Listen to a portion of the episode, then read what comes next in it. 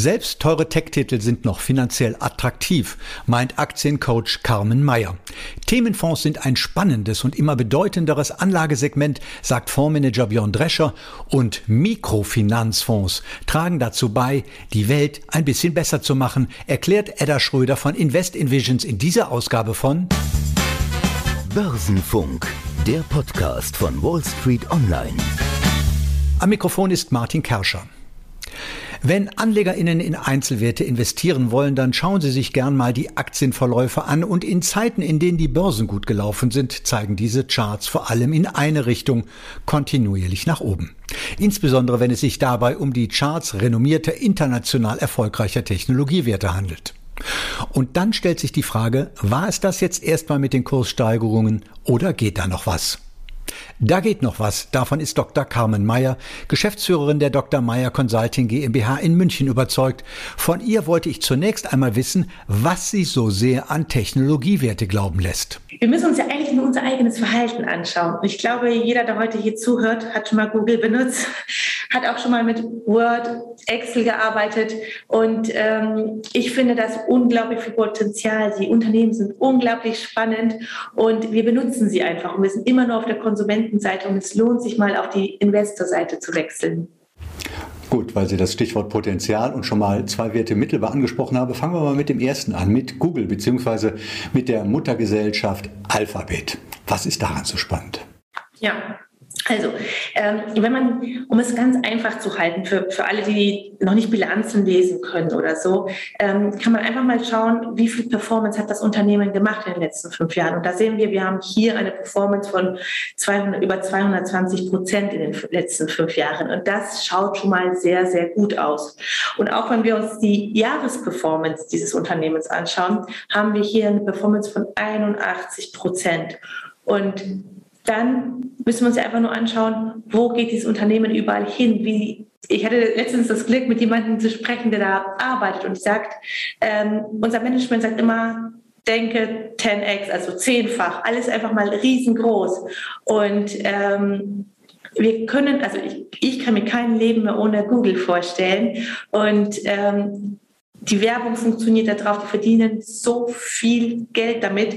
Ähm, auch wenn wir uns wenn wir so ein bisschen in die Daten reingehen und uns mal anschauen, wie die Umsätze steigen, aber gleichzeitig, und das ist die große Kunst an diesen Unternehmen, warum sie so spannend auch sind für den, also für den, als Investition ist, also wenn wir, wir haben Umsatzsteigerungen über die letzten Jahre von um die 15 Prozent pro Jahr, manchmal 20 Prozent, aber äh, immer im zweistelligen Bereich.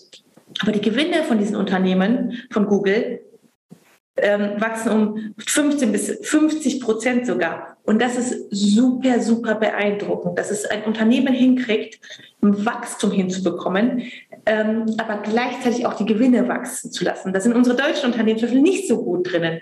Und das macht es einfach unglaublich spannend als Investition. Also Sie denken, man müsste auch die Google-Aktie oder die besser gesagt die Alphabet-Aktie zehnmal so groß denken, wie Sie gerade schon ange. Ja, und da sagen Sie was richtig Schönes, weil wir tun uns damit schwer. Ich höre das immer wieder, ähm, dass Leute zu mir sagen, ach Carmen, das kann doch jetzt nicht mehr so weitergehen. die ist doch schon so viel gewachsen. Und ähm, bei Apple weiß man das jetzt, das ist ja ein Hundertbagger, wie man das in der Fachsprache nennt. Da hat sich ein Unternehmen verhundertfacht. Und das, ich lade immer die Leute dazu ein, ähm, Wachstum ist so natürlich und wir, wir müssen verstehen, dass wenn etwas sehr, ein sehr gutes Produkt ähm, und wenn da sehr gute Leute daran arbeiten, die auch so visionär sind, ähm, deswegen ist das Management ja auch immer so wichtig, ähm, dass es einfach, dass diese Geschichte weitergeht und dass sie nicht nach zehn Jahren aufhört. Und das ist das Tolle. Und die Zahlen dahinter sprechen ja auch eine klare Sprache und untermauern ja auch dieses grandiose Wachstum und ähm, diese, also das Potenzial, was in so einer Firma steckt. Bei Microsoft war man sich da ja einige Zeit nicht so sicher. Also äh, Microsoft ist ja schon lange aus dem Schatten von Bill Gates herausgetreten, hat dann unter Steve Ballmer seinen Weg gesucht und ihn wohl jetzt mit Satya Nadella wirklich gefunden. Auch so spannend für Sie, Microsoft? Absolut. Es gibt auch das schöne Buch äh, Reset, Hit Reset oder so ähm, über den CEO von Microsoft und also ich fange wirklich bei der Analyse immer im Chart an. Ich gucke mir immer erstmal den Chart an. Und wenn man sich den Chart von der Microsoft anschaut, haben wir hier ein Wachstum über die letzten fünf Jahre von 415 Prozent. Also to keep it easy, über 400 Prozent. Und der läuft wie an der Schnur hochgezogen, ja. Aber auf der anderen Seite, wenn wir uns mal überlegen, was macht denn Microsoft? Klar, jeder von uns benutzt Excel, PowerPoint, also die ganzen Office-Produkte, aber gleichzeitig auch die, das ganze Betriebssystem. Also ich habe letztens gelesen, 90 Prozent der Rechner haben die, also ähm, sind nicht Apple, sondern Microsoft, ja. Und das ist so ein Potenzial und wir tauschen die Rechner ja auch ständig aus und ähm, wir, wir sind so digital, also ich kann mir keine Firma ohne Laptop vorstellen. Ähm, das, das ist wirklich ein, also wir können ja gar nicht mehr ohne. Ja, und dieser Bedarf hört auch nicht morgen auf. Und wenn wir hier auch wieder in die Zahlen ein bisschen tiefer reingehen, also wir haben diese grandiose Performance, die der Chart einfach zeigt. Und wenn wir jetzt mal gucken, okay, was ist hier los? Welche Zahlen hat Microsoft? Da habe ich mal auch wieder Umsatz und Gewinn mitgebracht, weil das sind ja ganz simple Kennzahlen. Umsatz heißt ja einfach, wie viel wird verkauft. Und Gewinn heißt, was bleibt übrig? Also komplizierter ist das alles gar nicht. Und wir haben hier ein Wachstum über die letzten zehn Jahre zwischen 9 und 14 Prozent pro Jahr an Umsatz. Aber der Gewinn, der wächst zwischen 14 und 30 Prozent pro Jahr. Und das ist grandios. Es ist also wieder, es, es zeigt das gleiche Pattern wie, wie bei der Google zum Beispiel. Wir haben wirklich immer zweistelliges Wachstum im Umsatz, aber das, der Gewinn, der entwickelt sich noch viel besser. Das heißt, die machen keinen teuren Wasserkopf, so wie in vielen deutschen Unternehmen, wo das ganze Geld rausgeblasen wird, sondern sie gehen sehr vernünftig mit ihrem Geld um. Das sieht man auch im Eigenkapital zum Beispiel, dass das Unternehmen einfach immer, immer wertvoller wird und es arbeiten einfach visionäre Menschen an diesen Unternehmen, ähm, die dieses Unternehmen einfach noch mal größer machen wollen, noch mal weiterdenken.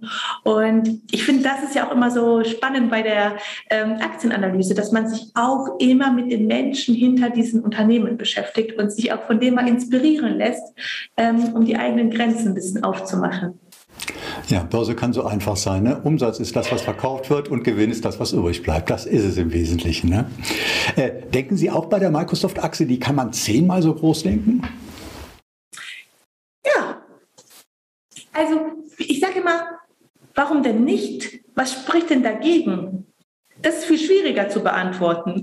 warum sollte morgen das keiner mehr benutzen? Ähm, das, das ist also das ist ja auch wirklich so inspirierend, finde ich, an, an diesem Börsenhandel. Also als ich angefangen habe, mich damit zu beschäftigen, sind ja diese CEOs. Ich habe ja mit Apple angefangen und habe die Biografie von Steve Jobs gelesen. Da habe ich mir gedacht, wow, was für ein Mann. Ähm, und das gilt ja für die ganzen großen Player, Amazon, Jeff Bezos und, und, und. Ähm, ich, also ich will da keinen jetzt so bevorzugen, aber die Denke und das kriegen wir Deutschen leider nicht hin. Also ich, ich, ich kenne kein deutsches Unternehmen, was sich mit diesen großen Playern irgendwie aktuell messen kann. Das ist super, super schade, finde ich. Ähm, aber auf der anderen Seite ist es super inspirierend, einfach zu sehen, wie Wachstum funktioniert, wie, wie man ein Unternehmen auch von der Unternehmensphilosophie leiten kann und wie man mit seinem Geld ordentlich umgehen kann, damit man gesund wächst und die Kosten auch ordentlich im Griff behält, ja. Lassen Sie uns noch mal auf einen deutschen Wert gucken, aber im Gegensatz zu den Technologiewerten ein Wert, der in der Corona-Pandemie ganz schön zerrupft wurde. Die Aktie des Touristikkonzerns TUI.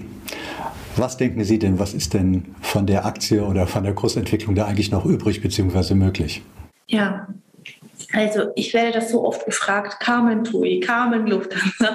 Und ich schlage nur die Hände über den Kopf zusammen. Ich muss das mal wirklich so sagen und denke mir, Achtung, Achtung, Achtung, Vorsicht, wir müssen gute Unternehmen an der Börse kaufen. Wir können es uns ja aussuchen. Es ist uns zwingt da ja keiner dazu. Wir können unseren Kopf, also unseren Verstand benutzen. Und da finde ich, ist ein TUI einfach ein spannendes Beispiel wenn man sich auch, wir, gehen, wir machen wieder das gleiche Muster. Wir fangen wieder beim Fünfjahres, bei der Fünfjahresrendite an. Also das kann man ja ganz schnell googeln. Ne?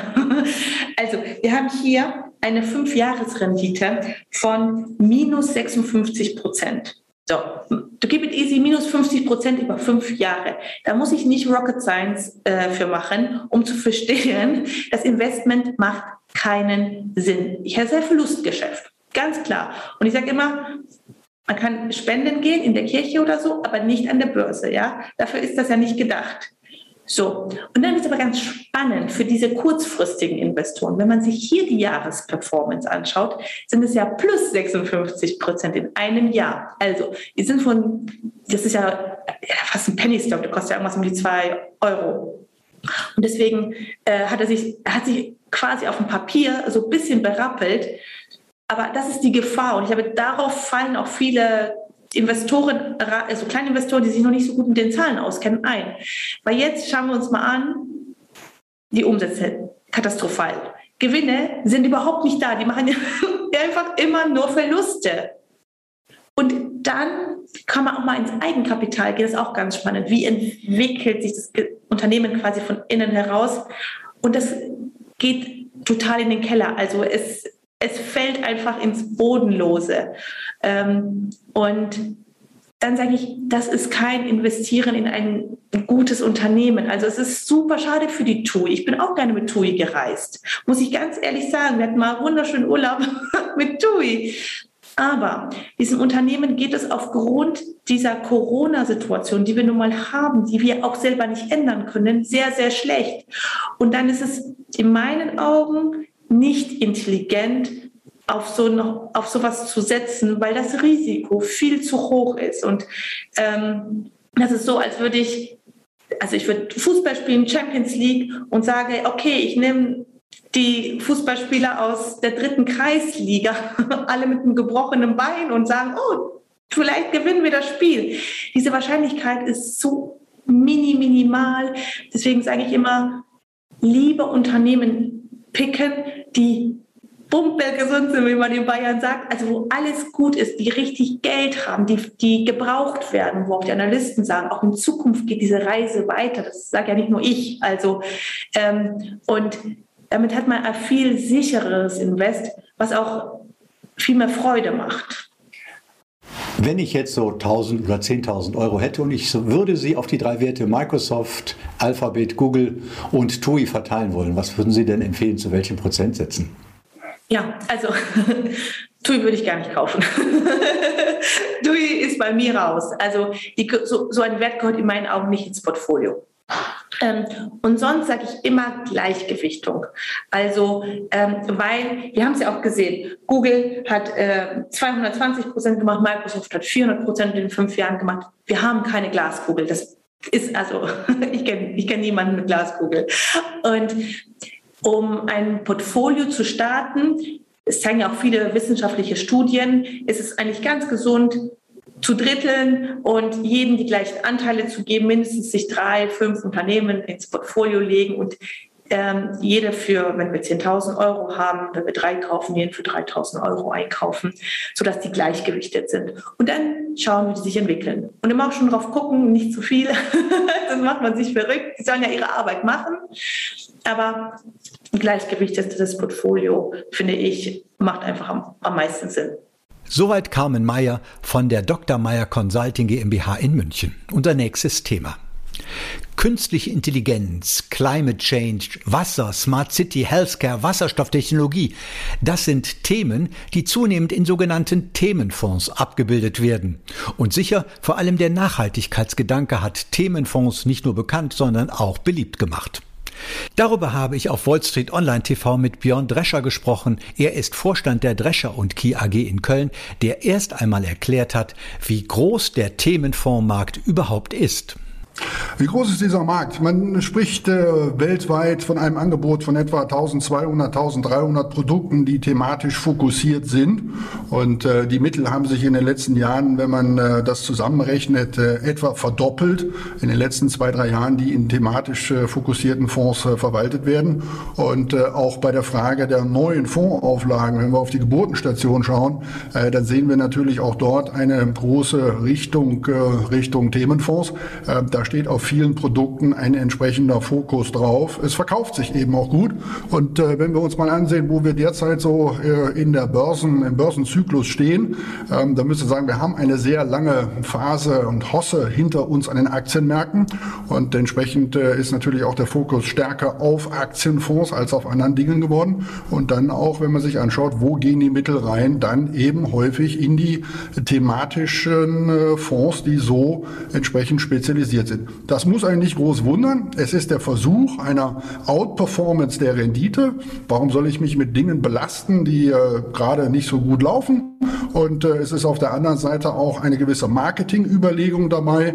Wir wollen die Anleger mit Produkten abholen, mit denen sie sich identifizieren können, weil sie an entsprechende Trends oder Megatrends eben auch selber glauben. Also es ist ein bisschen ähm, diesem Wunsch der Outperformance geschuldet und zum Zweiten äh, natürlich auch der Frage, was verkauft sich sich gut, wie hole ich, wie es neudeutsch so schön heißt, den Anleger am Point of Sale ab. Aber Themenfonds sind ja nicht gleichzusetzen mit Branchenfonds, Finanzwerte, Automobilaktien oder so etwas. Was ist denn genau was?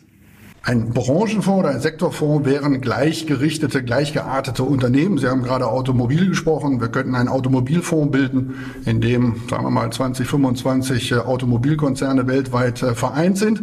Ähm, ein Themenfonds streut breiter, der geht sehr breit in den Fokus rein, nimmt sich ein Thema, mit dem eine Perspektive quasi, ein Blickwinkel, auf dem er auf ein bestimmtes Thema schaut und kann dann einen Querschnitt über verschiedene Branchen, über verschiedene Sektoren hinweg konstruieren konstruieren. Nehmen wir mal ein Thema, wie wir es momentan häufiger haben, Smart City. Äh, das sind äh, Fonds, die sich mit diesem Urbanisierungsphänomen beschäftigen. Äh, immer mehr Menschen leben in Großstädten. Das muss alles geordnet werden.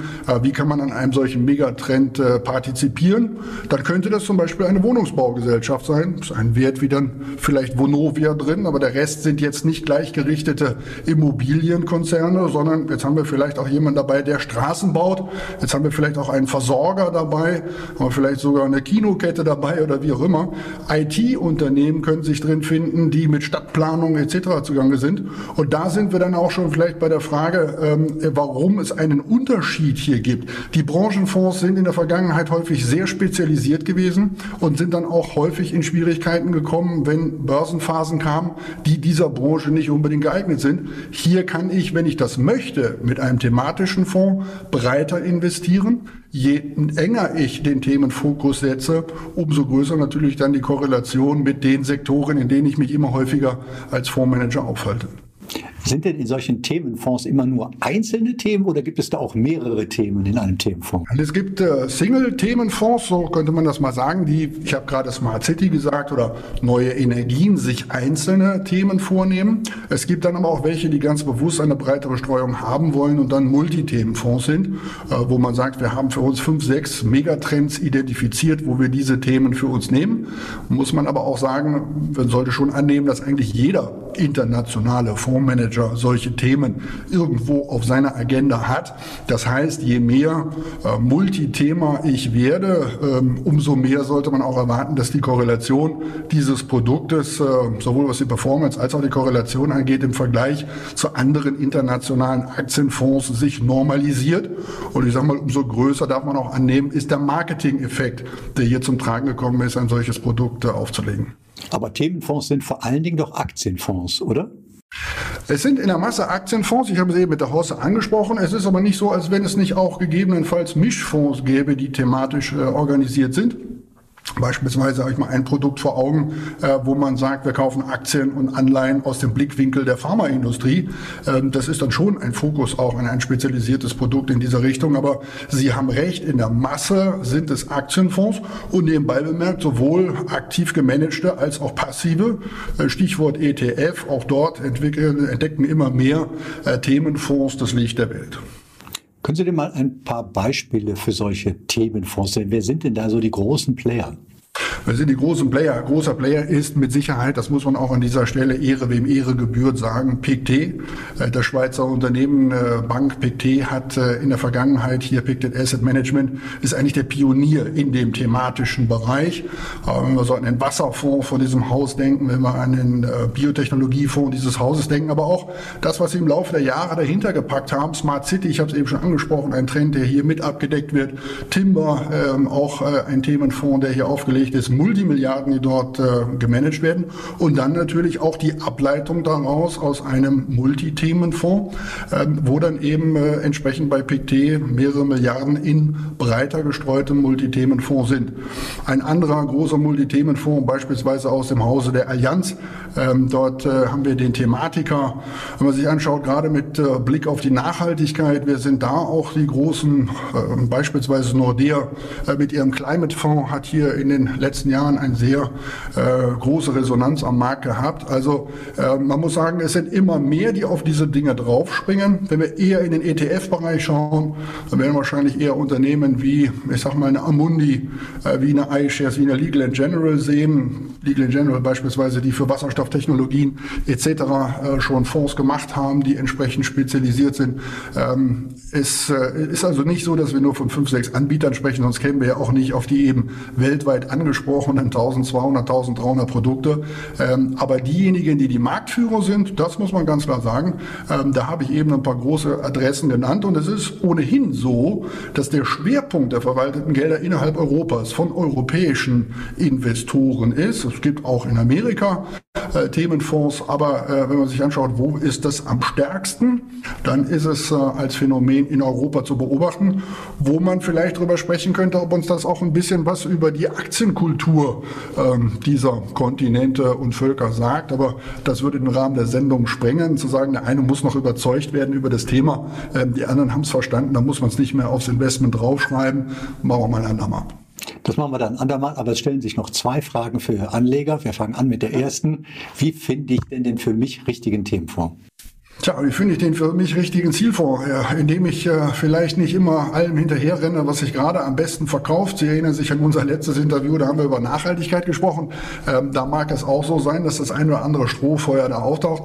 Äh, man muss immer schon schauen, äh, wie breit denn wirklich äh, der Investitionsrahmen hier ist, wie, wie eng gewählt ist der Fokus. Und äh, bin ich dann auch äh, mit dem Fondsmanager d'accord, dass er nur innerhalb dieses Fokus investieren darf. Ich darf es ihm nicht eines Tages vor vorwerfen, wenn er groß spezialisiert gewesen ist. Ich habe es mir ausgesucht. Andere Sachen wären besser gewesen. Wenn ich das dann als eine Beimischung im Portfolio habe, wenn ich das als Sparplan gemacht habe oder so, alles gut. Ähm, aber es sollte dann nicht unbedingt das Basisinvestment sein. Auf der anderen Seite ein breit gestreuter Multithemenfonds. Warum soll er nicht das Basisinvestment sein? Also hier kann man nicht äh, einfach sagen, jedes Produkt ist für das eine oder für das andere geeignet, Basis- oder Depotbeimischung. Ich muss mir immer anschauen, wie speziell ist der, das einzelne Produkt in seinem Anlageuniversum geschrieben äh, wie sehr identifiziere ich mich mit diesem Thema? Und ähm, ich denke, das sind die wichtigsten Fragen. Wenn dann der Anlagehorizont lang genug ist, sollte man eigentlich Spaß damit haben. Jetzt haben wir über das Wie gesprochen, jetzt noch die Frage des Wann. Ein guter Zeitpunkt für einen Einstieg in Themenfonds, ist der jetzt? Ja, das weiß ich nicht unbedingt, ob das so ist. Wenn der Anlagehorizont lang genug ist, ja. Wenn wir uns mal zurückschauen, eine Welle dieser Produkte sehen wir ja nicht jetzt das erste Mal. Wir sehen vielleicht die stärkste Welle, aber wir haben schon zwei gesehen, schon eine um die Jahrtausendwende, Stichwort Dotcom-Bubble. Äh, und wir haben auch eine gesehen, so in der Zeit vor der Finanzkrise 2008. Und jedes Mal hat es sich äh, in diesen Spätphasen eines Marktzyklus in der Hosse äh, gezeigt, dass dann das Interesse natürlich mit Blick auf die Vergangenheit Sicherheitsperformance, was die Prozyklik anging, dann eigentlich immer am stärksten war. Und äh, wenn wir uns heute anschauen, was für eine lange Hosse wir hinter uns haben und auch mal hören, äh, wie äh, draußen an den Märkten zunehmend äh, die Demut wächst gegenüber der zukünftigen Renditeerwartung, ähm, dann muss man sagen, spricht nichts dagegen, auch weiter Themenfonds zu machen. Ich glaube aber, dass sich diese, äh, dieses Interesse und diese, diese Vermarktungsleichtheit, die wir da haben beobachten können in den letzten Jahren, dass sich das wenn wir das nächste Mal in schwierigeres Marktumfeld kommen und eine ganze Menge Punkte sprechen dafür, ähm, dass es dann ähm, auch äh, entsprechend schwieriger werden könnte und zwischendurch auch zu Enttäuschungen kommen könnte. Äh, deshalb derjenige, der heute in einen hochgradig spezialisierten Themenfonds geht, der sollte sich im Zweifelsfall überlegen, wie viel von der Story seines Universums, auf das sich der Fondsmanager hier spezialisiert oder der Blickwinkel, aus dem er an ein Thema herangeht, äh, inwieweit da zumindest mal vorübergehend ein großer Teil der Ernte schon eingefahren ist. Ähm, da wirklich nicht immer ähm, der berühmten Sau nachjagen, äh, die da gerade zuletzt durchs Dorf getrieben worden ist, sondern spricht nichts dagegen, auch einen, einen Single-Themenfonds langfristig für Wasser oder andere Dinge zu nehmen, ähm, aber dann eben auch wissen, bitteschön, der Anlagehorizont muss hier entsprechend sein und ich brauche auch äh, die Ruhe, um in volatileren Phasen ähm, da entsprechend ruhig bleiben zu können. Ähm, es wäre nicht das erste Mal, dass wir sehen, dass äh, nach massiven Verwerfungen an den Kapitalmärkten plötzlich äh, wieder mehr Entscheidungen beim Fondsmanager landen und ihm von den Anlegern übertragen werden. Plötzlich sollen die dann nicht nur Einzeltitel aussuchen, plötzlich sollen sie auch wieder Sektoren aussuchen, plötzlich sollen sie sogar regional wieder entsprechend breiter gestreut investieren und äh, ja, irgendwann sollen sie auch wieder über die Assetklassen hinweg dem Anleger die Entscheidungen abnehmen. Also je schwieriger es wird, umso mehr Verantwortung zum Fondsmanager, ähm, je besser es an den Märkten läuft, äh, habe ich den Eindruck, ist es häufig so, dann will der Anleger auch selbst bestimmen, welches Thema, welche Branche äh, und das gibt sich dann hin und wieder. Ist das also momentan ein guter Zeitpunkt, um Ihre Frage abschließend zu beurteilen? Wir wissen es natürlich alle nicht. Kann sein, dass diese Hosse ja auch noch äh, ein paar Jahre weiterläuft. Äh, die Notenbanken es ermöglichen, wie auch immer. Ist der Anlagehorizont lang genug? Hat man sich entsprechend mit der Spezialisierung der Fonds beschäftigt? Ist dieser Zeitpunkt so gut oder so schlecht wie ein anderer auch? Soweit Fondsmanager Björn Drescher. Unser nächstes Thema. Schon mal von Mikrofinanzfonds gehört? Wenn von Fonds die Rede ist, denken AnlegerInnen, auch ich, an Aktien, Renten oder gemischte Fonds und an große Namen wie die DWS, Amundi oder BlackRock, um an dieser Stelle ganz willkürlich nur einmal drei zu nennen. Aber Mikrofinanzfonds? Seien Sie nicht skeptisch, das ist eine spannende Anlageform, mit der sich Edda Schröder, Geschäftsführerin von Invest Invisions in Frankfurt beschäftigt. Was, so lautete meine erste Frage an Sie, sind denn überhaupt Mikrofinanzfonds? Das sind Fonds, die Darlehen vergeben an sogenannte Mikrofinanzinstitute. Das sind spezialisierte Kreditinstitute in den Entwicklungsländern, die die Zielgruppe haben, Menschen, die keinen Zugang zu normalen Finanzdienstleistungen bekommen, damit zu bedienen. Zum Beispiel mit einem Kredit oder aber einem Sparbuch oder einem Girokonto oder auch einer Versicherung. Eigentlich ganz genau Bankgeschäfte, aber diese Menschen würden von kommerziellen Banken keine Bankdienstleistungen bekommen, weil sie halt A, arm sind, oft äh, außerhalb der Zentren leben und auch keine Sicherheit bieten können, häufig. Können Sie mal ein paar konkrete Beispiele nennen, wer in den Genuss solcher Mikrofinanzfonds kommt?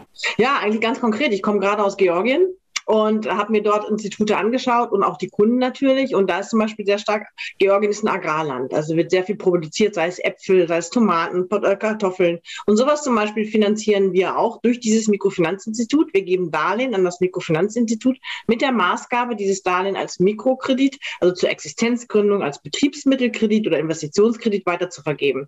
Und in diesem Fall war es so, dass wir dort Tomatenbauern treffen konnten, die halt so kleine Gewächshäuser gebaut haben. Und die haben ein Darlehen in Höhe von 2000 Dollar bekommen, um halt diese kleinen Gewächshäuser auf zu, sich zu finanzieren. Nun müssen ja diese Mikrokreditnehmer auch Zinsen für das Darlehen bezahlen und die sind ja teilweise sehr, sehr hoch, also bis zu 30 Prozent habe ich gelesen. Wie schaffen es denn die Mikrokreditnehmer, diese Kredite zurückzuzahlen bei so hohen Zinsen? Ja, da müssen wir ein bisschen relativieren. Die hohen Zinsen beziehen sich immer auf, das, auf die lokale Währung. Beispiel Georgien. Da haben sie, ein, ein, haben sie unheimlich hohe Inflationsraten in dem Land mit dem Lari, mit der Währung. Das heißt, sie haben auch ein, das gesamte Zinsniveau in dem gesamten Land ist höher. Das heißt, sie zahlen auf der Kreditseite 30 Prozent, bekommen bei Spareinlagen aber auch zum Beispiel 22 Prozent. Also das gesamte Zinsgefüge ist höher und deswegen zahlen die auch höhere Zinsen, haben aber dennoch gute Margen. Also die Bauern teilweise oder auch aus anderen Ländern, Tadschikistan zum Beispiel, da war ich, weiß ich es, da haben die Menschen 50 Prozent, 60 Prozent oder sogar 100 Prozent Marge auf den, auf die Produkte, die sie verkaufen. Von daher rechnet sich das auch alles. Wie hoch sind denn die Renditen? Also wir reden ja jetzt auch, wir führen dieses Interview ja auch für Menschen, die gegebenenfalls investieren wollen. Mit welchen Renditen können die denn rechnen?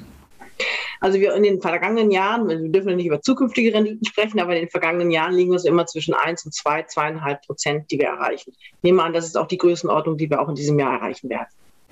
Also das heißt also, neben der, ich sag mal, finanziellen Rendite gibt es dann auch eher sowas wie eine soziale Rendite? Genau, das zeichnet gerade Mikrofinanzfonds auch aus, dass wir sagen, neben dieser finanziellen Seite, die wir machen, wollen wir einen sozialen Beitrag leisten, einen sogenannten Impact, eine Wirkung, eine positive Wirkung erzielen in diesen Ländern, um eben Menschen aus der Armut zu befreien, dass sie Arbeitsplätze bekommen und dass sie sich ja, Wohlstand generieren können. Darum geht es eigentlich bei Mikrofinanz. Wie verbreitet ist eigentlich diese Idee der Mikrofinanzfonds? Wie viele Fondsanbieter gibt es? Wie groß ist eigentlich der Markt insgesamt? Also der Markt insgesamt, würde ich mal sagen, ist, ist, ja schon sehr alt, in Anführungsstrichen. Professor Yunus hat im Jahr 2006 dafür bereits den, äh, den Friedensnobelpreis bekommen. Er hat in den 70er Jahren damit begonnen. Jetzt sagt die Weltbank, gibt es ungefähr 10.000 bis 20.000 Mikrofinanzinstitute, diese Kreditinstitute weltweit. Und der Markt wächst nach wie vor, weil es immer noch über 1,5, 1,2 Milliarden Menschen gibt, die keinen Zugang zu Finanzdienstleistungen haben. Fonds auf der anderen Seite gibt es in Europa, also in Luxemburg liegen Fonds in der Größenordnung Größenordnung von ungefähr 12 Milliarden Euro. Aber der, der Markt wächst auch noch und da sind auch jetzt Fonds zum Beispiel aus Amerika oder auch der deutsche Fonds, das ist unser Fonds, als Größenordnung nicht mit ein, einbezogen. Wie können denn Anleger Ihnen solche Mikrofinanzfonds erwerben und worauf müssten Sie dabei grundsätzlich achten? Mhm. Erwerbbar sind Mikrofinanzfonds eigentlich bei allen Banken. Die, Mikrofinanzfonds haben ebenso wie Aktien- oder Rentenfonds eine WKN, mit der man diese Fonds über jede Bank erzielen oder Online-Bank äh, erwerben kann.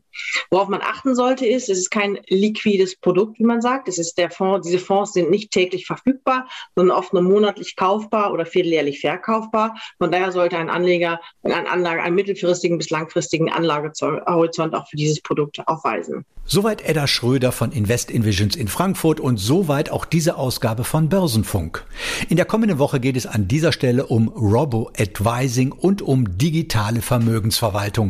Damit hat sich Salome Preiswerk, Geschäftsführerin von Whitebox in der Finanzszene, einen Namen gemacht. Nächsten Mittwoch ist sie im Gespräch bei meiner Kollegin Beate Hoffbauer und wem es bis dahin zu lange dauert. Auf Wall Street Online TV gibt es börsentäglich ein neues interessantes Interview zu Börsen- und Finanzthemen und damit verabschiedet sich am Mikrofon Martin Kerscher. Das war Börsenfunk, der Podcast von Wall Street Online.